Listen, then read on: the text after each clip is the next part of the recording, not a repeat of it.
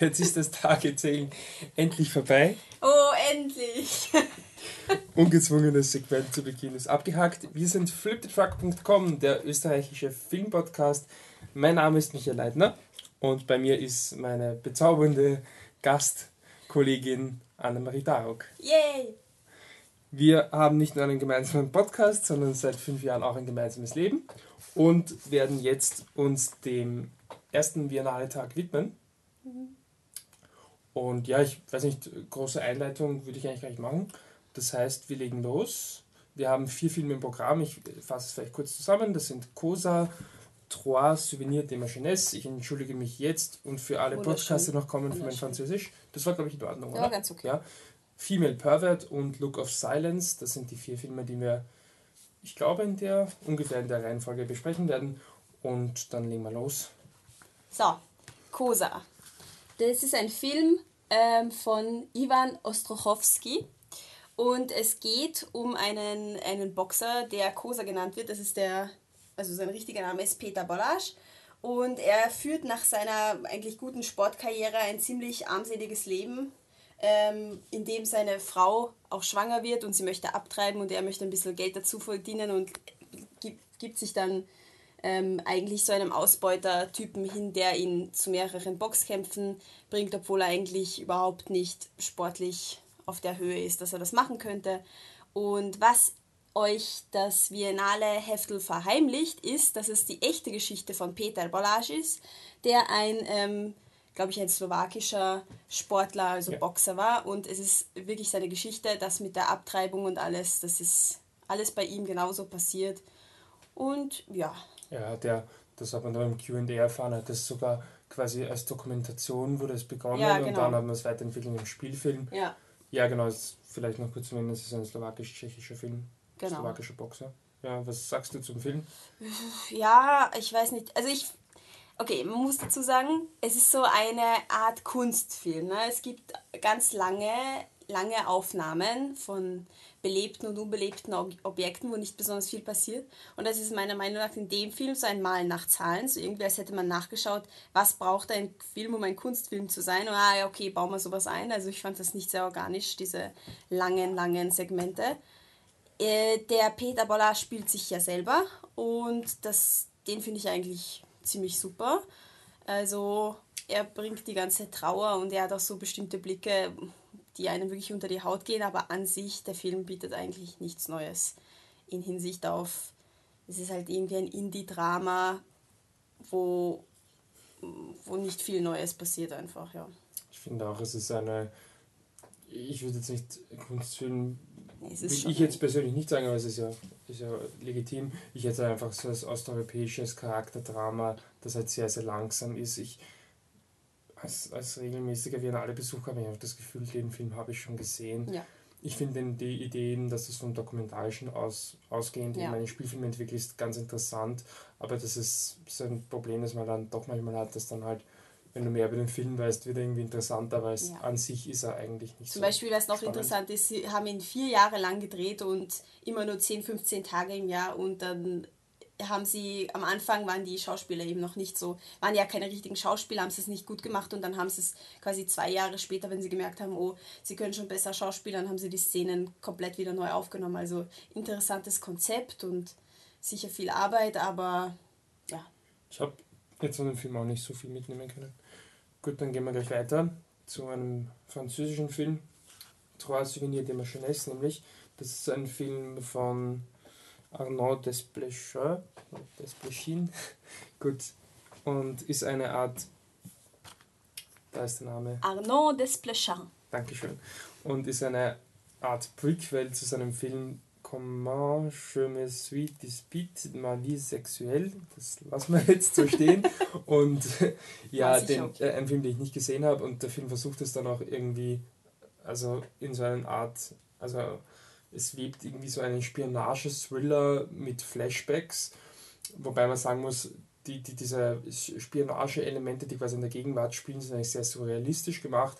Und die Flashbacks weniger und im Endeffekt, wenn man jetzt ganz ehrlich ist, ist es ein Film über ein Segment. in sein, aber ein großes, langes Flashback und das ist als die Hauptfigur, das ist der Paul.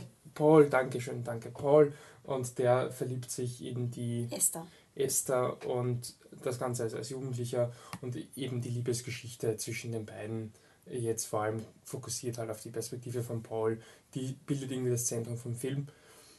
Und das ist für mich auch der größte Gewinnpunkt an dem Film. Also ich finde, das, das ist so eine Art fast ein bisschen Coming-of-Age-Story. Es ist, erzählt im Endeffekt einen wirklich langen Zeitrahmen und diese Liebesgeschichte ist wirklich sehr ausufernd mit ganz vielen, man kann sich wirklich Betrügen nennen, ja, aber halt mit ganz vielen. Ja, es ist sehr französisches Liebesleben. Ja. In Frankreich ja. gibt es eine lange Tradition von Affären, die auch geduldet werden von Männern und Frauen. Das ist wirklich auch in, im Film ist es sehr häufig in französischen Filmen, dass es einfach geduldete Affären gibt, die Ehemänner und Ehefrauen wissen. Und das ist eben in diesem Film genauso durchgeführt. Also die Esther hat ein paar Typen, wenn der Paul gerade in, in Paris ist. Und äh, von den Typen sind auch Kumpels von Paul dabei. Und der Paul hat eine Geliebte und die Esther weiß davon. Also es ist sehr ist, französisch, sagen wir mal so. Und das ist die meiste Zeit kein wirkliches Problem. Ja, was mir einfach gefallen an dem Segment, ich lasse mal den Rest weg, ja, aber an dem Segment hat man einfach die Charaktere sind nicht gut gefallen, ich fand einfach wirklich gut geschrieben und das Ganze geht schon relativ dramatisch zu, alles jetzt im Rahmen einer normalen Liebesgeschichte ohne argen äußeren Umständen, aber es wird dann eben eine Fernbeziehung.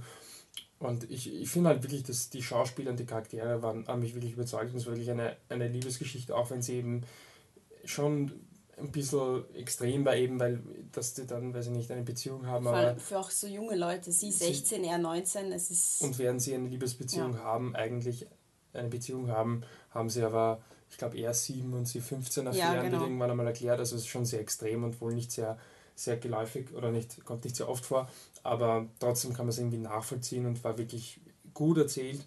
Was mir halt nicht gefallen hat am Film war einfach der Rest, der halt wirklich wenig ist. Es sind zwar drei Rückblicksegmente, aber dieses eine Segment steht ganz, ganz klar im Mittelpunkt.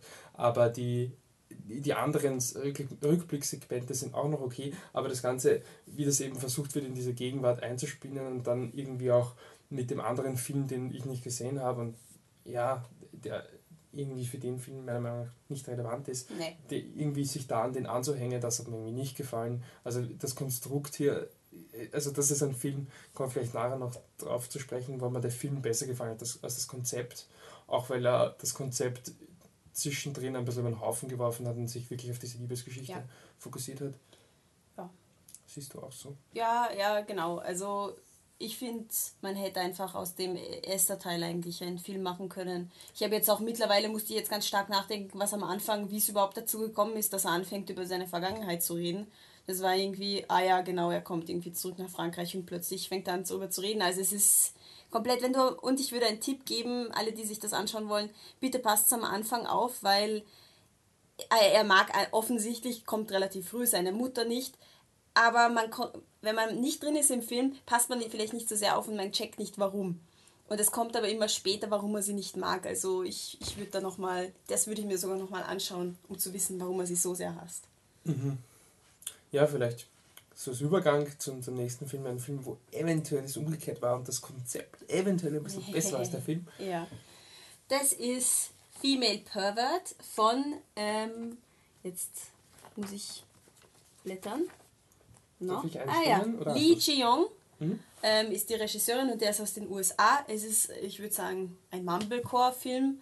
Äh, es geht um Phoebe, ähm, eine, eine ja, junge Frau, die recht ein soziopathischer Typ ist und eigentlich mitten im Leben steht, nur das Einzige, was sie halt irgendwie nicht hat und was sie halt gern hätte, einen Freund oder mehr, mehr oder weniger einen Bettpartner.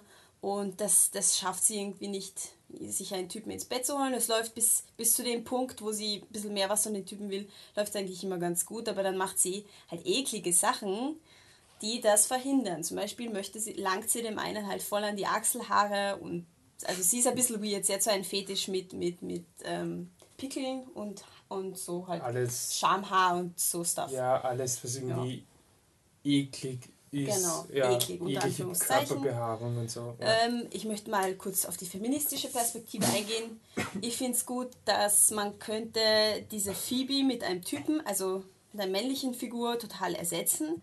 Denn wenn der männliche Typ das mit seinen weiblichen Gspusis macht, was sie mit dem männlichen macht, ist es genau dieselbe Reaktion. Also ich glaube auch, dass die Frau das nicht so toll finden wird, wenn er ihr zum Beispiel über das Bein streicht und schaut, ob, ob sie ihre Haare nicht richtig rasiert hat oder so. Also so solche weirden Sachen, wenn der das machen würde, dann würden die auch Reis ausnehmen. Deswegen kann man eigentlich die Figur ersetzen. Es ist nicht, es steht nicht im Mittelpunkt, dass sie eine Frau ist und dass sie einfach grindig ist, weil sie ist einfach eine weirde Frau. Es ist ein weirder Mensch und das finde ich eigentlich ganz gut, dass nicht die Weiblichkeit im Mittelpunkt steht. Ja, ich, ich weiß nicht, wenn die weibliche im Mittelpunkt stehen würde, finde ich, wäre es eben eine andere Aussage. Aber ja, aber ja die, die Aussage ist dann halt auch irgendwie, also das Ganze ist eigentlich, kann man glaube ich so sagen, wenn man es geeinigt auf eine Aneinanderreihung von Gags. Ja. Ähm, am Anfang merkt man es noch nicht so, weil es, man merkt es dann immer stärker und immer stärker. Sie haben das Ganze in relativ kurzer Zeit gedreht. In 15 Tagen, sagen sie. In 11 habe ich aufgeschrieben. Sie, sie hat nachher, wie gesagt, insgesamt das Ganze hat 15 ah, okay, Tage okay. gedauert. Okay, da habe ich es falsch notiert. Und ja, äh, das ist eh kein Problem und cool, dass sie da einen Film auf die Beine gestellt haben. Der gar nicht schlecht ist. Der nicht schlecht ist, aber es ist halt, es ist auch ein sehr kurzer Film, der nur 65 Minuten und ich habe schon das Gefühl, sie haben halt wirklich wahrscheinlich schon viel weggeschnitten. Sie haben es auch angedeutet nach dem Film. Und 65 Minuten mussten halt quasi bleiben, ja, weil sonst wird es halt irgendwann auch einfach ein, ein Kurzfilm und das war wohl nicht die Idee. Weil auch so ist es jetzt nicht so, dass man sagt, da kann man nichts rausschneiden. Es ist wirklich eine Aneinanderreihung von Gags, fast als würde man einen YouTube-Channel, der eh lustig ist, durchschauen. Aber ich persönlich, es wäre kein YouTube-Channel, den ich mal eine Stunde lang anschauen würde. Und die, die, das sind wirklich, die Szenen sind so aufgebaut, dass oft wirklich nur zwei Schauspieler, also sie, die Hauptdarstellerin, sie heißt, hast du ihren Namen? Phoebe heißt sie. Ja, die, die Figur ist, heißt Phoebe und die Schauspielerin. Äh, Jennifer Kim. Möchte ich nur kurz erwähnen haben, weil sie echt super ist. Ja. Ähm, also wo eben die, die Phoebe nur mit einer anderen Figur eben irgendeine kleine Szene hat, wo sie über irgendwas ja, es reden. Es ist einfach, es ist, ist wie wenn du jemanden auf der Tra Straße triffst, wie im Schultheater. Ja. So spielt eine Szene, ihr trefft euch auf der Straße und beginnt über ein Thema zu reden. Es ist genau das. Sie geht auf der Straße und plötzlich kommt jemand daher und sie grüßen ja. sich und sie reden und dann kommt ein Gag. Nur, dass das, das und dann Cut. Aber ja. es ist irgendwie weird in Filmform. Es Nur, dass es eben nicht, nicht ähm, es ist aber nicht improvisiert, das möchte ich Genau, es ist nicht improvisiert, aber es ist vom, vom Konstrukt her wie ein Schultheaterstück. Ja, und die Idee ist wohl, es halt schon noch irgendwie eine, eine traurige Note eigentlich, weil sie eben dann, ja, muss jetzt eigentlich nicht ins Wahlterritorium gehen, aber sie tut sich auf jeden Fall sehr, sehr schwer damit, eben einen Partner zu finden und die ganze Aussage ist halt irgendwie, sie passt sich eben nicht an, also sie hat eben diese, diese ja, Angewohnheiten, dass sie dann eben auch vor ihrem Date sich die, die, die Nägel, die Zechernägel schneidet und das kommt dann nicht so gut an, solche Dinge. Und weil sie sich eben nicht anpassen will oder auch nicht anpassen kann, weil offensichtlich merkt sie nicht, dass es ja. nicht, nicht genau. angebracht ist, dadurch bleibt sie dann eigentlich ziemlich allein und isoliert. Und äh, ich finde eigentlich diesen Grundton recht traurig und das zu verknüpfen eben mit, mit Humor, der auch teilweise sehr over the top ist, also mit Furzwitzen, und ja. die aber lustigerweise ganz gut funktionieren. Ja, dafür, dass der Michi nicht besonders nein, ein bin, Fan von Furz nein, bin ich nicht, solchen Witzen bin ich nicht. Gut, Rülpswitze habe ich jetzt nicht so stark wahrgenommen, aber Furzen ist ein Running Gag, aber es, ich, es funktioniert eigentlich halbwegs. Ähm, das fand ich eigentlich die Idee ganz cool, dass du quasi wirklich dein, deine, dein, deine Aussage halt hernimmst und auf der dann auch den Humor aufbaust. Das Endprodukt, ich mag es, aber ich liebe es nicht, ich finde es nicht großartig, weil für mich genau. eben diese, es war halt wirklich kein. Es ist als Film einfach zu wenig. Es hat irgendwie, es hat kein richtiges Ende, der Film. Also das, das Ende ist noch okay, der ja. Einstieg ist, ist irgendwas, es ist wie eine Kurzgeschichte. Es hat keinen richtigen Einstieg, es hat kein richtiges es ist, Ende. Es, es wäre eben so eine, eine ganz ja. nette YouTube-Serie ja, wahrscheinlich, absolut. wo du dann wirklich jede Folge einen Gag machst oder von mir zwei, drei Gags und dann ist die Folge wieder vorbei. Ja. Ähm, aber gut, es ist auf jeden Fall ein, ein netter Film. Und dann kommen wir schon zum Abschluss. Und wir haben es doch ein bisschen. Das ist jetzt ein Downer, Leute. ein bisschen klimatisch angewandert. Uh, The Look of Silence ist ein Film von Joshua Oppenheimer. Und ja, eine dänisch-norwegisch-finnische Produktion, beziehungsweise auch Indonesien, Großbritannien, alles sind mit dabei. ZDF, Arte und so weiter und so fort. Das Ganze, ich hoffe, ich hole es nicht zu weit aus, aber man muss es halt kurz etablieren. Das Ganze ist eine Fortsetzung von The Act of Killing, dem Oscar-nominierten äh, Dokumentarfilm, den Joshua Oppenheimer vor drei Jahren gemacht hat. Und in diesem Film, in The Act of Killing nämlich, hat er ähm, da geht es um den Militärputsch in Indo Indonesien 1965 und damals haben eben äh, Militäroffiziere haben ähm, ganz viele Kommunisten ermordet und so eben die Macht. Eine Million Kommunisten. Eine Million Kommunisten ermordet und so eben äh, die Macht errungen und diese Leute regieren heute noch und diese teils unfassbar brutalen äh, Ermordungen, zu denen stehen die nach wie vor und Nämlich die Akteure selber, die, die, Akteure die gemordet selber, haben, die stehen dazu. Ja, und sie sind eben, sie sehen sich und auch das Volk sieht sie eigentlich als Helden und dieser Act of Killing hat die, diese Täter von damals damit konfrontiert und hat gesagt, hey, spielt das bitte nach für uns, eure Heldentaten, die haben das wirklich äußerst offenherzig gemacht Sehr und offenherzig. haben wirklich dann erklärt, wie sie da die Leute abgeschlachtet haben, auf brutalste Art und Weise. Ich will das jetzt gar nicht auf Ton festhalten, dass es wirklich zu schier ist. Und der Look of Silence äh, nimmt die Act of Killing her, nimmt Szenen aus Act of Killing und zeigt es den Opfern, konkret eigentlich nur einem, einem Opfer, Opfer, und das ist Familie. ja und das ist der also die Hauptfigur sozusagen ist der Bruder von einem ermordeten also im Zuge dieser dieser ähm, Taten ermordeten Mann Mannes. Und ähm, der Bruder ja sucht dann eben auch als, als Interviewer einige der Täter auf und redet genau. mit ihnen. Das ist so Dings ja Anne, wie fandest ja, du Ja, ähm, ich, jetzt habe ich gerade nachgedacht, dass der, dass der Typ, also der Adi, Adi heißt er, glaube ich, Adi, ja. mhm. ähm, dass der das eigentlich echt, ich weiß ja nicht, was dessen Beruf ist. Eigentlich geht er zu diesen wirklich alten, mittlerweile alten Leuten. Er ist Optiker, ah, okay. Ja, er testet ja die Deswegen testet er. Okay. Stärke von den. Und dafür, dass Tätern. er ein Optiker ist, okay, er wird sicher ähm, ein Teaching oder irgendwas gekriegt haben vom Joshua, aber im Endeffekt macht das ziemlich, ziemlich gut. Also er stellt so tiefgründige Fragen und er bleibt so ruhig, immer wenn er die Fragen stellt. Ich meine, er ist irgendwie auch betroffen von diesem Trauma, das seine Familie getroffen hat und deswegen ist es einfach bewundernswert, wie ruhig er bei den Leuten bleibt und wie, wie er viele Fragen stellen kann, bis sie ausflippen. Logischerweise ausflippen, weil sie auch nicht gern konfrontiert werden mit der Vergangenheit auf so eine moralische Art und Weise. Ja, sie werden nicht gern damit konfrontiert, dass das nicht alles toll war. Genau. An sich werden sie gern damit gern, konfrontiert. Ja, Aber so ist es. Ja. ja, mich hat der Adi ein klitzeklein wenig gestört. Also nicht, dass er nicht sympathisch war oder was natürlich, aber es gab halt viele Szenen, da wurden dem Adi eben dann Bilder von Act of Killing vorgespielt und das war dann für mich, und dann sieht man halt da an den Adi sein Gesicht, wie er halt schaut und ich weiß nicht, dann soll ich jetzt darüber nachdenken, was er sich denkt, während ich selber noch damit beschäftigt bin, über über das zu, nachzudenken. Also vielleicht ist es auch wirklich ein Film, der als Fortsetzung noch ein Stück weit besser funktioniert, weil du über diesen Act of Killing Schritt, der unglaublich schwierig sein muss, ich habe den Film noch nicht gesehen, muss ich gestehen, ähm, weil du über diesen Schritt vielleicht schon drüber bist. Dann kannst du vielleicht mehr darüber nachdenken, was heißt das jetzt für den Adi. Aber für mich war es wirklich so ein, ich sehe eben noch diese Bilder von Act of Killing, wie die Leute erklären, wie sie da äh, die bösen äh, Kommunisten abgeschlachtet haben. Und ich denke mir, wie kann man so verblendet sein und bin einfach unfassbar geschockt und dann soll ich noch darüber nachdenken, wie arm der Adi jetzt gerade ist. Das war für mich dann ein bisschen zu viel.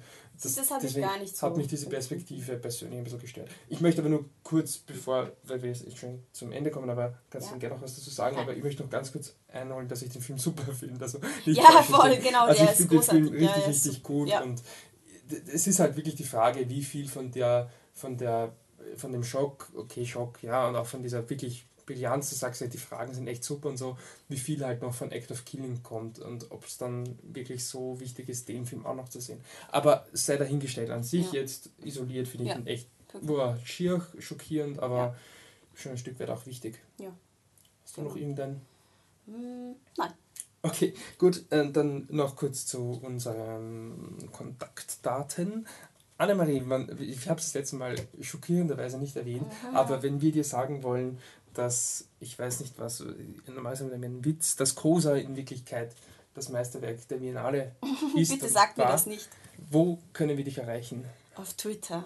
Ja. Unter Viennese Cat, also Wiener Katze auf Englisch. Jawohl, macht's das. Anne hat mehr Follower als, glaube ich, das ganze Flip Truck Team zusammen. Ich bin so ein Gangster. Und aber erwartet euch jetzt nicht viel von meinem Twitter. Gell? Möchtest du das Retour? Schick das Retour.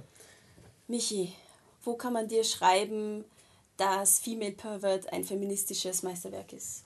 Aber Annemarie, das musst du mir doch nicht schreiben. Wir leben gemeinsam. Ähm, nein, dann schreibt ihr mir das natürlich auf hipstersaurier. Ansonsten könnt ihr uns erreichen natürlich auf der Homepage flipthetruck.com. Wir haben facebook.com slash flipthetruck Und ja, das war es dann eigentlich soweit. Contact at fliptruck.com und dann wollen wir noch in eigener Sache ein bisschen Werbung machen. Wir haben ein Viennale-Bingo erstellt mit solchen Punkten wie, was weiß ich, ähm, vor dem Film läuft der Biennale-Trailer oder ich bin während des Films eingeschlafen, passiert bei der Biennale passiert. Wirklich, ich schwöre. Und ist natürlich nicht äh, so ganz ernst gemeint, aber so als, als kleines Spielchen für zwischendurch. Und könnt ihr euch auch anschauen auf unserer Homepage. Und sagen wir mal kurz mal aufrollen, wie weit wir schon sind. Anne, was konntest ja, du heute ankreuzen? Penis! Penis haben wir gesehen, ja. Brüste habe ich auch gesehen, also alles, was wichtig ist am Menschen. Penis und Brüste in zwei verschiedenen Filmen. ja, voll, genau. In einem Film nur ah, den Penis, ja, ja. im anderen Film nur die Brüste. Eigentlich eine Leistung. Genau. Ja. Dann nach einer Doku bin ich wütend auf die Welt. Obvious. Ja, das habe ich noch gar nicht angekreuzt. Das nicht angekreuzt.